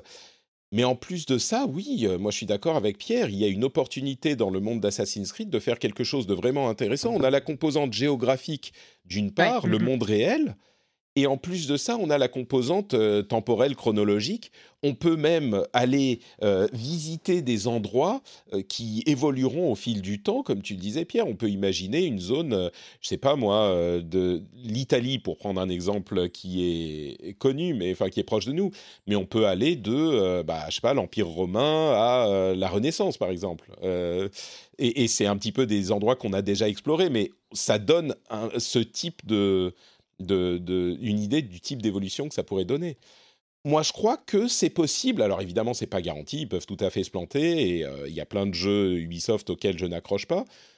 Mais plutôt que de se dire ah bon euh, cette année le prochain Assassin's Creed euh, ils vont nous emmener où ah on va aller au Vietnam super génial ah le prochain Assassin's Creed il sera où? Ok ça va être en Sibérie d'accord très bien c'est le fait qu'ils essayent quelque chose de différent moi me paraît judicieux et, intéressant. On ne peut pas reprocher tout le temps aux développeurs de faire euh, systématiquement la même truc avec des, le même truc avec des formules annuelles, et puis ensuite quand ils essayent autre chose, quand ça va pas dans le sens que vous aimez, que vous, que vous voulez, euh, moi, je trouve qu'il y a vraiment la place pour tout. On a plein de jeux solo, euh, grande expérience solo, cinématique, etc. Il n'y a pas vraiment de raison de ne pas tenter un truc avec Assassin's Creed. Ça pourrait être intéressant. non, ça, se prête super bien. Et je pense qu'ils ont vraiment tout le matériau pour recycler euh, tout un tas de choses qu'ils ont déjà mis dans leur jeu solo et pouvoir les, les réutiliser dans un univers euh, euh, multi. On, on, pourrait même parler de. Je sais pas ce qu'ils vont faire, mais ça pourrait tout à fait être un multivers, comme vous le disiez. Ça se prêterait complètement au background du jeu, mmh. quoi. Donc, franchement, ça se tente. Hein. Je suis curieux, il y a beaucoup d'opportunités. Alors à, côté de ça, ils réunissent les équipes de Montréal et Québec pour faire le truc. Et euh, donc, ça va faire des une équipe encore plus grande. Euh, à l'origine, c'était, euh, il se passait le relais. C'était l'une qui faisait un épisode et puis l'autre équipe faisait le suivant, etc. Je, pense quand même qu'il va pas sortir demain. Hein. À mon avis, c'est pas l'année prochaine qui va arriver parce que un jeu de ce type-là, il doit falloir beaucoup beaucoup de temps pour le développer. Donc bon, à voir. Le changement d'équipe, je le trouve très intéressant, moi. Ouais. C'est un truc dans leur communiqué, ils communiquent beaucoup dessus. Il y a des choses un peu encore du jargon d'entreprise, mais en fait, moi je pense qu'ils ont tiré les conclusions d'une période un peu agitée avec le Covid, un peu agitée avec leur restructuration suite aux problèmes de management d'Ubisoft. Et donc, le, problème dont parle, pardon, juste pour le préciser, problème dont parle Jason Schreier dans son article, euh, où il dit, euh, bah, il y a des gens qui sont encore en place et qui ont été accusés de harcèlement. Euh, de l'autre côté, Ubisoft dit, on a enquêté avec une, une firme tierce, donc extérieure à la société, on a enquêté sur tout ça, et les personnes qui ont, se sont, qui ont été déterminés euh, coupables des accusations qu'on leur a euh, qu'on a portées à leur égard ont eu des décisions euh, administratives et des sanctions, voire des renvois appropriés. Et on n'a pas laissé passer les choses. Après, vous pouvez croire qui vous voulez, mais ils en parlent et c'est un sujet qui est ressorti. Quoi. Mais pardon, je te laisse continuer. Oui, oui, moi je, trouve que c'est intéressant qu'ils se réinventent suite à ça. Et il faut pas non plus oublier le Covid. Hein, le télétravail a changé énormément le, l'industrie du jeu vidéo. Voilà, on est sur.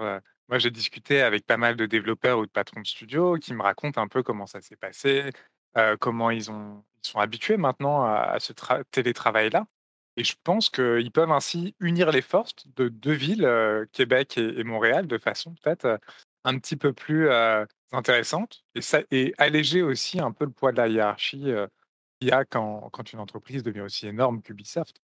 Je serais curieux de savoir combien de personnes travaillent dessus, hein, parce que déjà à la base, les Assassin's Creed, c'était des milliers de personnes impliquées, mais s'ils réunissent les deux studios ensemble, alors tous ces milliers de personnes n'étaient pas tous des développeurs, mais quand même, je me demande si c'est pas la plus grosse équipe de développement de, de l'histoire, parce que de manière notoire, Ubisoft, c'est des grosses, grosses équipes, euh, et encore plus que pour d'autres jeux potentiellement, mais des, jeux, je pense à, aux jeux de Rockstar justement. Si je ne me trompe pas, chez Ubisoft, ils sont encore plus que chez ces autres gros studios. Donc, euh, bref, on verra. De toute façon, à mon avis, c'est pas euh, pas pour tout de suite ce jeu-là.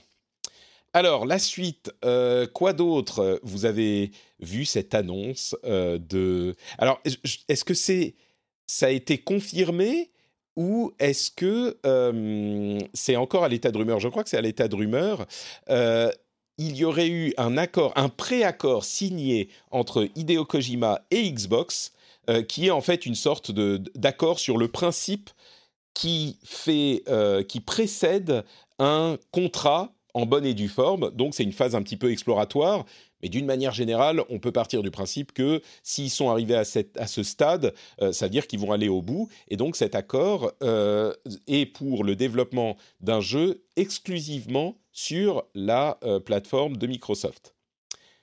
C'est un truc qui courait, euh, une rumeur qui courait depuis longtemps. Là, elle est, euh, on va dire, complètement confirmée, mais ça semble vraiment se confirmer. le rapport vient notamment de Jeff Grubb, qui commence à être assez fiable dans ses, dans ses rapports, justement. Bon, un jeu Kojima sur Xbox, j'ai vu, je sais pas si vous avez vu, mais il y a eu des, des pétitions qui, ont, euh, qui, qui, sont passées. Je parlais la semaine dernière des, des recoins sombres de Twitter où les gens se battent à coups d'insultes d'une plateforme à l'autre. Et le tu désespoir. Vas trop là-bas. mais je me suis désabonné, ça y est, c'est fini. J'y vais plus. Ah, c'est bien. Mais, mais, juste avant, en fait, j'ai vu le désespoir des, euh, des gens qui. Euh, des gens qui voient le, une de leurs idoles, Sony, partir du côté de Xbox, c'était assez pathétique. Mais euh, bon, un jeu Kojima sur Xbox, pourquoi pas? Pourquoi pas? Je sais pas s'il y a grand chose de plus à dire, mais. Bon, il est complètement décomplexé sur le sujet maintenant, je pense, Kojima, et je pense que ses fans devraient faire un peu pareil. On est... Bah, disons que, ok, si je veux me faire un petit peu l'avocat du diable, c'est une pratique que je fais souvent euh, ici, euh, je me fais l'avocat du diable, si tu es un méga fan de Kojima et que tu as l'argent pour te payer une console, tu peux être un petit peu dégoûté de te dire son prochain, son prochain opus magnum, euh, il va être sur une console que je ne peux pas acheter. En même temps, il risque d'être, euh, il risque d'être disponible sur le Xbox Game Pass Ultimate. Et donc, tu peux le faire, tu payes un mois de Xbox euh, Game Pass à quoi 13 euros, je crois et tu peux y jouer, et puis c'est fini. Si tu as la connexion Internet qui va bien. Je pense que si tu es un fan de Kojima et que du coup tu n'avais de l'argent que pour une console et que tu, que tu as acheté Sony, bah, il faut que tu, tu, tu acceptes que Monsieur Kojima est un être libre et qu'il peut bien travailler. alors, mais alors là, est-ce qu'il y a. Si, non, mais... si tu commences à partir dans des considérations raisonnables, on va pas pouvoir discuter. Je... On non, mais voilà, c'est comme dire. C'est comme si tu étais euh, fan d'un réalisateur de séries en particulier où toutes ces séries étaient sur Netflix et d'un seul coup il fait une série sur Amazon Prime. Bon, bah, ça, peut arriver. Laissons les gens vivre. Quel, quel concept euh, novateur. Oui, Pierre, vas-y. Pour relativiser, franchement, il y a 1000 signataires sur la pétition. oui, bien euh, sûr, bien sûr. Et j'imagine qu'une bonne partie. J'imagine qu'une bonne partie l'a fait pour, pour ironiquement. Oui, sans compter les trolls, mais voilà, on en parlait avec la Switch. Quoi. C'est quand même la caisse euh, euh, de résonance de Twitter qui, leur donne un peu de crédit, mais 1000 personnes. On est d'accord. Je pense. Je... C'était quand même un peu l'évidence avec l'historique derrière Kojima ces dernières années qu'il allait finir par aller convoler un petit peu plus loin que juste dans le nid Sony. Vous savez quoi? C'était l'évidence qu'il allait aller là où on lui donne beaucoup d'argent. Parce que je pense que Microsoft a sorti le portefeuille. Et c'est intéressant parce que c'est. C'est un, c'est un, une, initiative de Microsoft qui, pour la première fois là clairement, se, s'achète les services d'un développeur japonais euh, très connu et je me demande si c'est pas parce que comme ils ont visiblement soit pas l'intention soit pas la possibilité de racheter d'ajouter un studio japonais à leur euh, collection peut-être que, euh, comme on en a entendu parler ces derniers mois, leur idée, c'est d'aller signer des développeurs connus pour qu'ils fassent des jeux exclusifs sur leur plateforme et qui se récupèrent un petit peu le, les mêmes avantages. Et c'est bah, très certainement un bon move. À chaque fois qu'on en parle, on le dit, mais à chaque fois qu'il rajoute un type de jeu ou une, euh, il parle à une communauté différente, il donne une raison à, enfin, il donne à encore plus de gens des raisons de passer sur le Game Pass. C'est-à-dire qu'aujourd'hui, il n'y a pas forcément beaucoup de raisons. Si on est très très fan de Japon et de jeux japonais, le Game Pass n'est pas forcément un, service très intéressant. Mais s'ils prennent, je sais pas moi, euh, Kojima, Miyazaki et quelques autres et qui chopent des jeux de tous ces développeurs-là euh, et qu'ils les mettent exclusivement sur euh, Xbox et ou Game Pass, ça convainc encore plus de gens de s'abonner au service ou en tout cas de l'essayer. Donc ça me semble être une bonne, une bonne initiative. D'ailleurs, entre parenthèses, je ne l'ai pas mentionné, j'ai oublié tout à l'heure en parlant de Sony, mais euh, Sony a racheté un studio qui fait des adaptations de euh, jeux sur PC. Alors, c'est pas forcément pour euh, spécifiquement adapter leurs jeux au PC, mais ils ont annoncé que ça allait être, c'est Nixis, je crois, Nixis, oui. ils ont annoncé qu'ils allaient venir en, en, renfort technique pour les équipes PlayStation, peut-être pour adapter les jeux sur PC. Et si certains d'entre vous se demandent pourquoi est-ce que Sony voudrait euh, adapter ses jeux sur PC Le top des, ventes sur Steam euh, la semaine dernière, en valeur, écoutez ça, hein. alors il n'y avait pas énormément de grosses sorties sur le moment, mais quand même, sur Steam, le top des ventes c'était Sea of Thieves, Forza Horizon 4 édition standard, euh, Sekiro Shadows Die Twice, PUBG, et ensuite Forza Horizon 4 version Ultimate. Et puis en septième position, Halo euh, Master Chief Collection. Il y a quand même dans le top 10 1, 2, 3, 4 jeux Xbox. C'est évidemment une source de revenus énorme. Et si tu peux faire de l'argent là-dessus, euh, évidemment qu'ils vont pas se priver, surtout au fur et à mesure que les budgets augmentent et et, que la solution de Sony, qui est on met notre jeu exclusivement sur notre console pendant trois ans et ensuite on peut le sortir sur PC pour euh, faire un petit peu plus d'argent sur un jeu rentabilisé, ou beaucoup plus d'argent, c'est complètement logique au final quand on voit ça. Est-ce que tu veux dire que tout le monde est comme Kojima et que tout le monde aime l'argent au final, euh, Patrick Écoute, il me semble que cette théorie n'est pas totalement incongrue. Euh, d'ailleurs, euh, patreon.com slash rdvjeux. Et à propos d'argent et euh, de l'amour de l'argent, vous savez, ce qui va à l'encontre de cette idée, mais en fait pas vraiment, c'est l'open source. Et vous connaissez Lumberyard, le moteur 3D racheté par Amazon, et en fait c'était le CryEngine, je crois, et qu'ils ont retravaillé entièrement eh bien, ils l'ont open sourcé, c'est-à-dire qu'il y a un nouveau moteur de recherche euh, qui arrive euh, sur la place des moteurs, pardon, pas moteur de recherche, qu'est-ce que je raconte? Un moteur 3D qui euh, va être disponible pour les développeurs pour développer leurs jeux et qu'il va être disponible gratuitement. Il va être open source entièrement. Il y a une euh, coalition de plusieurs développeurs euh, et de plusieurs sociétés, euh, Amazon bien sûr, mais Adobe, Huawei, Niantic, Intel, etc., etc., pour développer ce moteur et proposer une alternative aux deux autres principaux que sont Unreal Engine et Unity. c'est intéressant je sais pas si c'est un truc très business, enfin très industrie, mais Pierre, est-ce que tu tu, sais pourquoi ils font ça, Amazon? Quels avantages ça peut avoir pour, euh, pour les, développeurs? Euh, Ça peut être euh, curieux comme décision finalement. Ils avaient un truc, ils l'utilisaient, pourquoi est-ce qu'ils vont le mettre en open source et, l'offrir gratuitement? Je ne sais pas si tu as une réponse là-dessus. Alors moi, je connais pas forcément bien la stratégie d'Amazon là-dessus, hein, plutôt leur côté jeu. Mais ce qui est intéressant, c'est que c'est aussi un projet qui va être géré par la fondation Linux.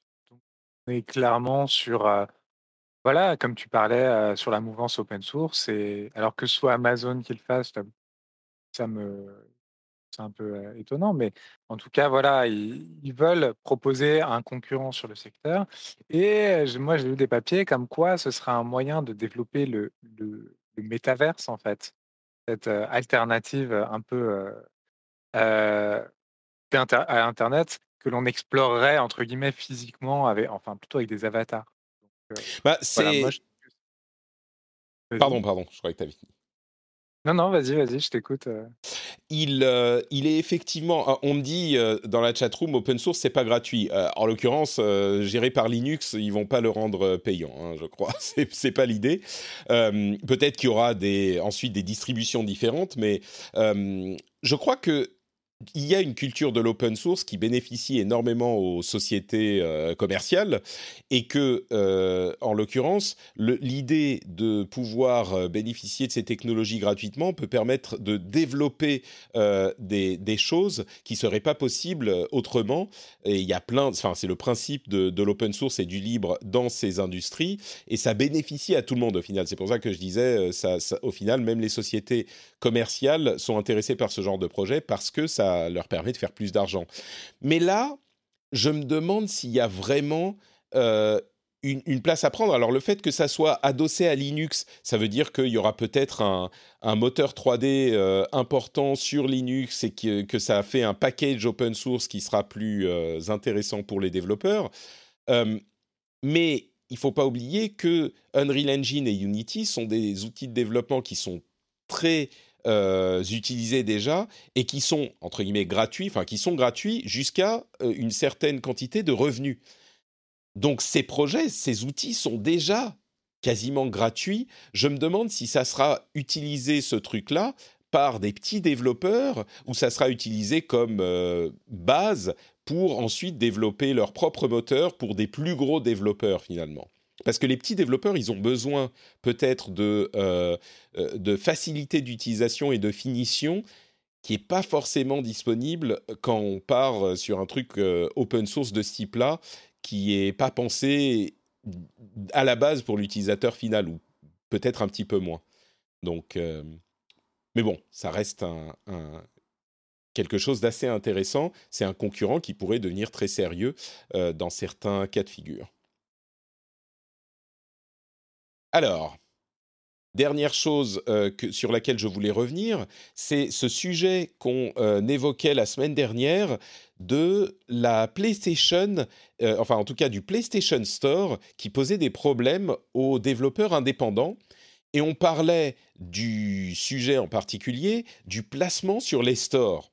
Et je disais la semaine dernière, ah mais il y a des gens qui se plaignent, enfin les, les développeurs indépendants se plaignent qu'il faut payer pour être euh, mis en avant sur le store, mais moi ça me paraît normal qu'il fasse payer et Sony va pas euh, juste euh, proposer à tout le monde, enfin gratuitement d'être placé sur le store. Ça c'est un placement éditorial et il y en a déjà, mais après c'est comme de la pub effectivement et c'est normal. Mais en lisant plus et en écoutant plus de témoignages, je comprends mieux ce qu'il voulait dire. En fait, sur tous les, enfin sur les stores, j'allais dire sur tous les stores. on parle en particulier des consoles, même si c'est le cas peut-être avec euh, Steam et dans une moindre mesure l'Epic Game Store. Il y a différents moyens d'être mis en avant. Il y a euh, les tops des ventes, il y a les euh, jeux en promo en ce moment, il y a plein de listes différentes. Même chez Nintendo, qui est notoirement pas super bon historiquement sur ses interfaces, et bien sur la Switch, c'est beaucoup plus le cas et chez Microsoft aussi.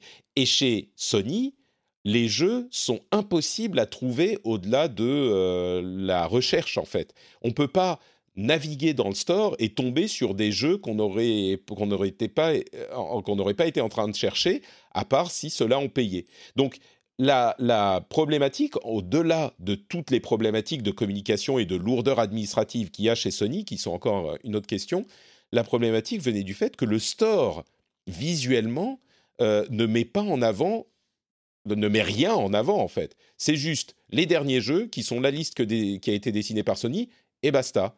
il n'y a pas ni les jeux, les plus téléchargés, ni les jeux en promo, ni les jeux. Donc il n'y a aucun moyen pour les indés en particulier de remonter à la surface. Et c'est ça que disaient spécifiquement les développeurs et que euh, j'ai l'impression qu'ils n'étaient pas très clairs euh, quand on en avait parlé la semaine dernière. Donc je voulais le, repréciser parce que la, problématique est beaucoup plus compréhensible, euh, dite comme ça, expliquée comme ça. Je ne sais pas ce que vous en pensez, mais je trouve que là-dessus, euh, Xbox est pas beaucoup plus exemplaire sur le sujet. Enfin, tu vois, moi, quand j'ouvre le l'interface du Game Pass, euh, je la trouve pas forcément non plus ultra claire. Alors déjà, je trouve que pour naviguer dans le catalogue, c'est une horreur, et que les catégories qu'ils mettent en avant sont pas toujours hyper pertinentes, quoi. Donc euh, après, moi, il y en a. Un launch. Au moins, il y, en a, ouais, c'est vrai. Et il y a le store et le Game Pass qui sont deux euh, choses différentes. Et puis il y a plusieurs endroits sur l'interface Xbox où on peut voir euh, des jeux. Euh, sur le PlayStation Store, en particulier sur PlayStation 5, c'est le désert. Hein. Tu as une page avec, je sais pas, une vingtaine de jeux. Et après, il y a des sous-catégories hyper, hyper, mal foutues. Je comprends en fait. Moi, je m'en fous, je vais chercher les jeux. Mais sur PlayStation, si tu veux trouver un jeu, euh, bah, il faut aller faire une recherche, tout simplement. Donc euh, le fait de découvrir des trucs auxquels tu penses pas déjà, c'est vraiment, vraiment euh, pas évident. Et, et, étonnamment, même chez Nintendo, on peut plus trouver des trucs qui sont mis en avant que chez, que chez Sony. Donc, oui, et puis chez Nintendo, en plus, ils font tout le temps des communications avec les, les, jeux les plus vendus du mois, les promos, etc après, le, store est devenu une vraie poubelle, mais c'est un, ah, sujet. Peut-être que l'idée de Sony, c'est d'offrir une expérience euh, propre et clean euh, à l'Apple. Et, et, du coup, oui, bah, c'est plus difficile. Euh, alors, allez, quelques news très rapidement. Du côté de chez EA, on avait parlé d'une rumeur de euh, nouvel épisode de Dead Space. Et eh bien finalement, ça serait peut-être un remake du premier, peut-être avec une trilogie comme on l'a, la Legendary Edition, voilà encore un nom de euh, nouvelle version qu'on avait vu pour Mass Effect euh, il y a quelques temps. Donc peut-être que ça serait ça pour Dead Space et pas un nouvel épisode. Peut-être que à terme, ils feront un nouvel épisode aussi. On a également euh, le premier trailer de Steel Rising. C'est le jeu de. C'est Spiders, euh, Steel Rising. Euh, vous vous souvenez C'est. Oula, pardon, j'ai du son dans les oreilles. c'est ce jeu avec des automates pendant la Révolution française. Et alors. on va tenir notre quota de Souls-like de l'émission. Ça semble être ça pourrait potentiellement être un petit peu Souls-like ce jeu. C'est en tout cas graphiquement, stylistiquement très intéressant. Je vais, je vais lire la, série de news et puis vous me dites ce qui vous a intéressé là-dedans.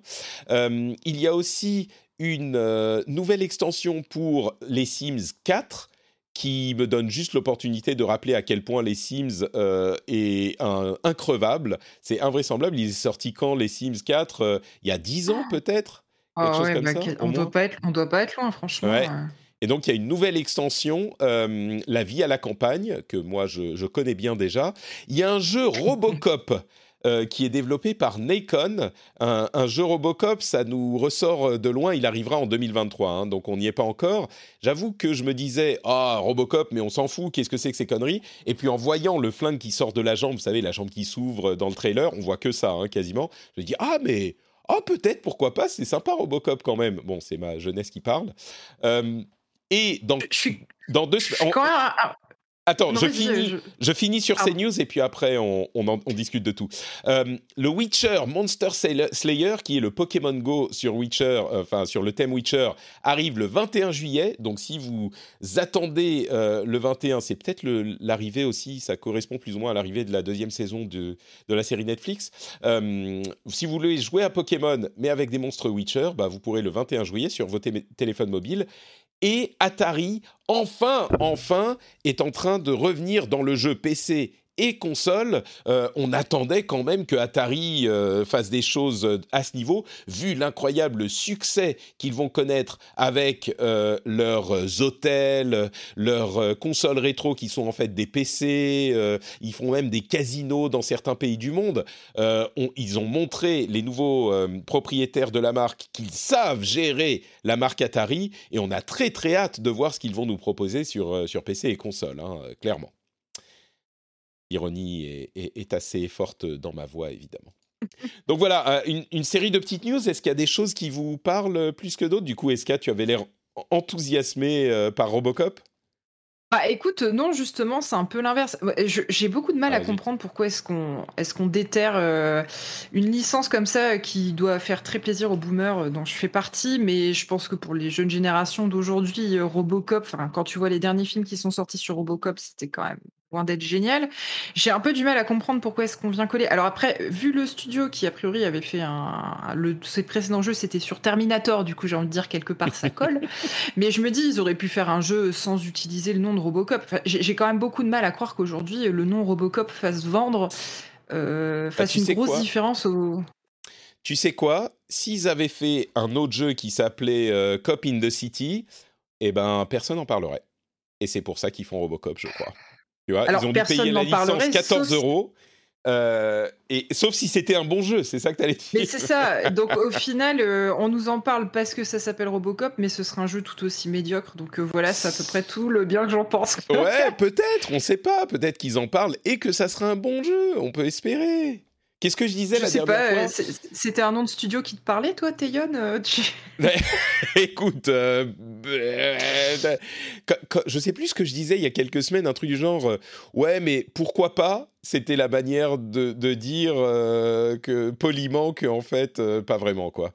Oui, mais peut-être, pourquoi pas Tu vois C'est ma réaction. Je sais pas. Enfin, franchement, même les, les premières images, enfin, c'est bref. Oui, bon. Ok. On va arrêter de taper sur ce pauvre Robocop qui n'a rien demandé. Euh, Alors, mais moi, j'ai rien contre Robocop, hein, mais bon. Écoute, j'ai l'impression que tu l'aimes pas beaucoup. Hein. Pourquoi pas Faut voir? Je crois que c'était ça. Merci, en 1987, c'était bien, quoi. ouais. Bah, pourquoi pas Faut voir? Hein? Non. Euh, Pierre, est-ce qu'il y a un truc qui t'a parlé dans, dans, ces, dans ces petites news? Alors moi, vous me donnez envie de revoir le film de Verhoeven. Hein. Ah, c'est ça. Mais parce qu'on est des boomers. Même complètement. Des, des, des, films aussi transgressifs, franchement, on n'en voit pas beaucoup. Hein. C'était une grosse production. Euh, voilà, c'était vraiment un film assez, euh, assez dérangeant et je pense qu'il l'est encore et qu'on n'en voit pas de cet acabit euh, aujourd'hui. Tu sais, ce qui me ce qui me marque le plus dans Robocop encore aujourd'hui, c'est euh, le visage fondu à l'acide du mec sur la voiture. Euh, ça m'avait terrifié à l'époque, je devais être relativement jeune. Enfin, terrifié, ça m'avait marqué. Et j'ai beaucoup plus retenu ça que, les, euh, que le commentaire social, tu vois, de, de Verhoeven. Ouais, ou tout le début, la scène d'intro où il présente le robot qui tue tout le monde dans le conseil d'administration. C'est quand même assez badass, quoi. Et des jeux badass aujourd'hui, on n'en manque pas. Je pense qu'il faut aller le chercher ailleurs que, que dans Robocop ou, ou, Starship Troopers, qu'il a fait ensuite, qui est, qui est encore culte. Hein. on est d'accord. Euh, si, cet esprit-là, il a baigné le jeu vidéo, mais ouais, moi je suis comme toi. Hein. Je, je, ne pense pas qu'on le retrouvera dans, dans, ce nouveau jeu, mais je lui laisse le bénéfice du doute. Ouais, écoute, euh, pourquoi pas? Faut voir. Bon, euh, écoutez, moi je vais remettre juste un petit coup de projecteur sur euh, euh, Steel Rising. Si vous n'avez pas vu cette petite bande-annonce de gameplay, je vous encourage à aller y jeter un coup d'œil. C'est graphiquement, ou plutôt même euh, la direction artistique est vraiment intéressante. Et je suis très curieux de voir ce que donne le jeu parce que c'est vraiment un jeu, euh, un jeu d'action-action. Et ces automates sont euh, étranges et fascinants. Et puis dans le contexte de la Révolution, évidemment qu'on connaît bien parmi les franchises, il y a un style qui est particulier. Je suis très curieux de voir ce que ça va donner. Donc, donc c'est ta news 14 juillet là? C'est ça exactement, ouais. Exactement. Mais il a le même nom presque que Steel Rain, l'extension de Fallout 76 euh, qui sort aujourd'hui ou demain, si je me trompe. C'est un peu ça, ça pose confusion, je trouve. Écoute, le, le jeu euh, sortira plus tard, euh, donc il, sort dans un an, tu vois, il sort en juin 2022, donc on a le temps d'oublier Steel Rain. Et de toute façon, ça sera jamais aussi terrible que Outer Worlds et Outer Wild, donc euh, ça va, on a, oh de l'entraînement, tu vois, sur les noms euh, confusing. Mais l'univers a l'air intéressant, en tout cas. Je trouve que visuellement, il y a quelque chose. Euh, ça, a l'air un peu mieux que Robocop, quoi. Mais encore une fois, c'est une variation intéressante sur les robots aussi. Moi, j'adore hein, les, robots Et le côté automate, tu vois, un peu, je sais pas, steampunk. C'est ça, c'est tout à fait steampunk. Mmh. Eh ben écoutez, là, là je vais pas dire, je vais pas dire, je sais pas, faut voir. Je vais dire, ouais, je suis très très curieux et j'ai hâte d'en savoir plus. Donc c'est un petit peu plus, un petit peu plus authentique. Et voilà euh, pour nos informations. Euh, entre parenthèses, Facebook est en train de se lancer, de lancer le cloud gaming mobile euh, partout aux US. Donc encore un acteur du cloud gaming, uniquement mobile pour le moment, mais pourquoi pas un petit peu plus large à terme à voir. Merci beaucoup Pierre et Eska de m'avoir accompagné dans cet épisode. Ça m'a fait très plaisir de discuter un petit peu avec vous. Est-ce que vous pouvez nous dire où on peut vous retrouver sur Internet euh, quand vous n'êtes pas dans le rendez-vous jeu?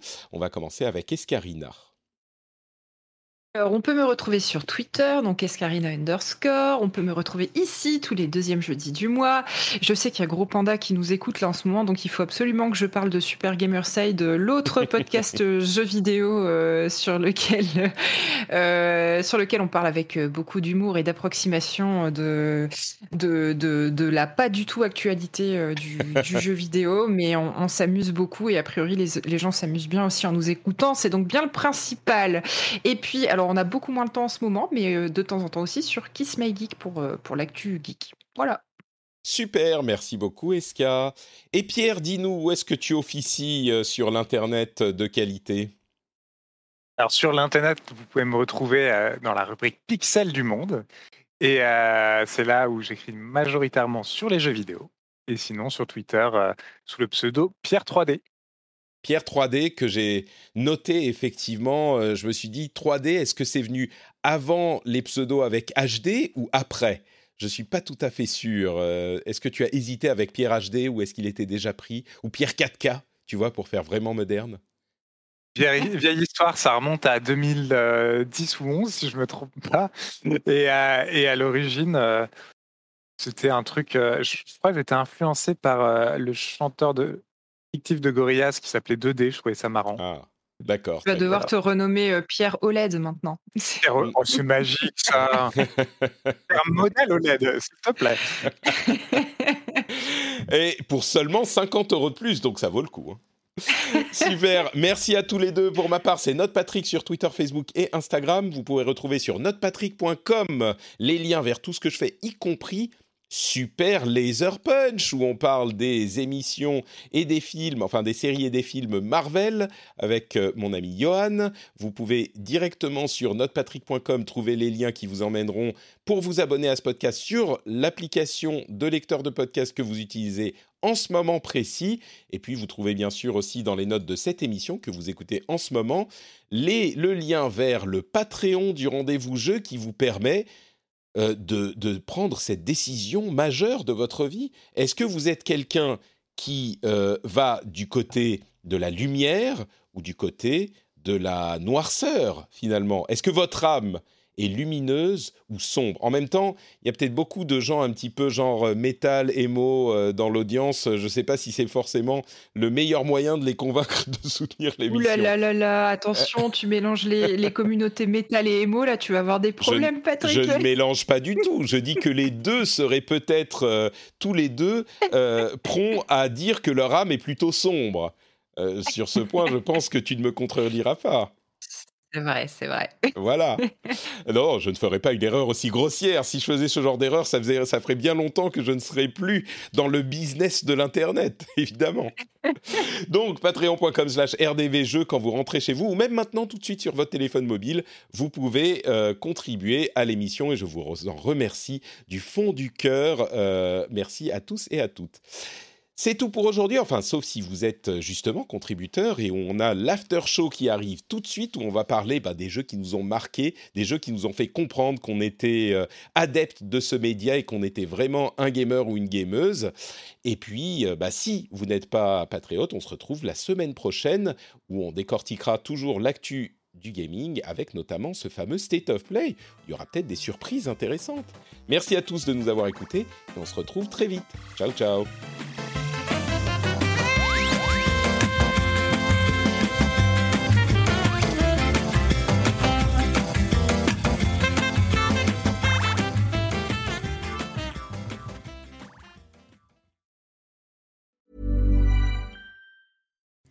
Hi, I'm Kara Berry, host of Everyone's Business But Mine, and I am an all inclusive addict.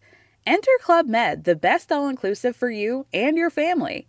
With resorts worldwide, from their family flagship resort, Club Med Punta Cana, to their only mountain resort in Canada, Club Med Quebec, they have everything you need to relax. With their 20 plus sports activities, wellness programs, you can dine on delicious cuisine and make memories with your family. So book your next getaway with Club Med.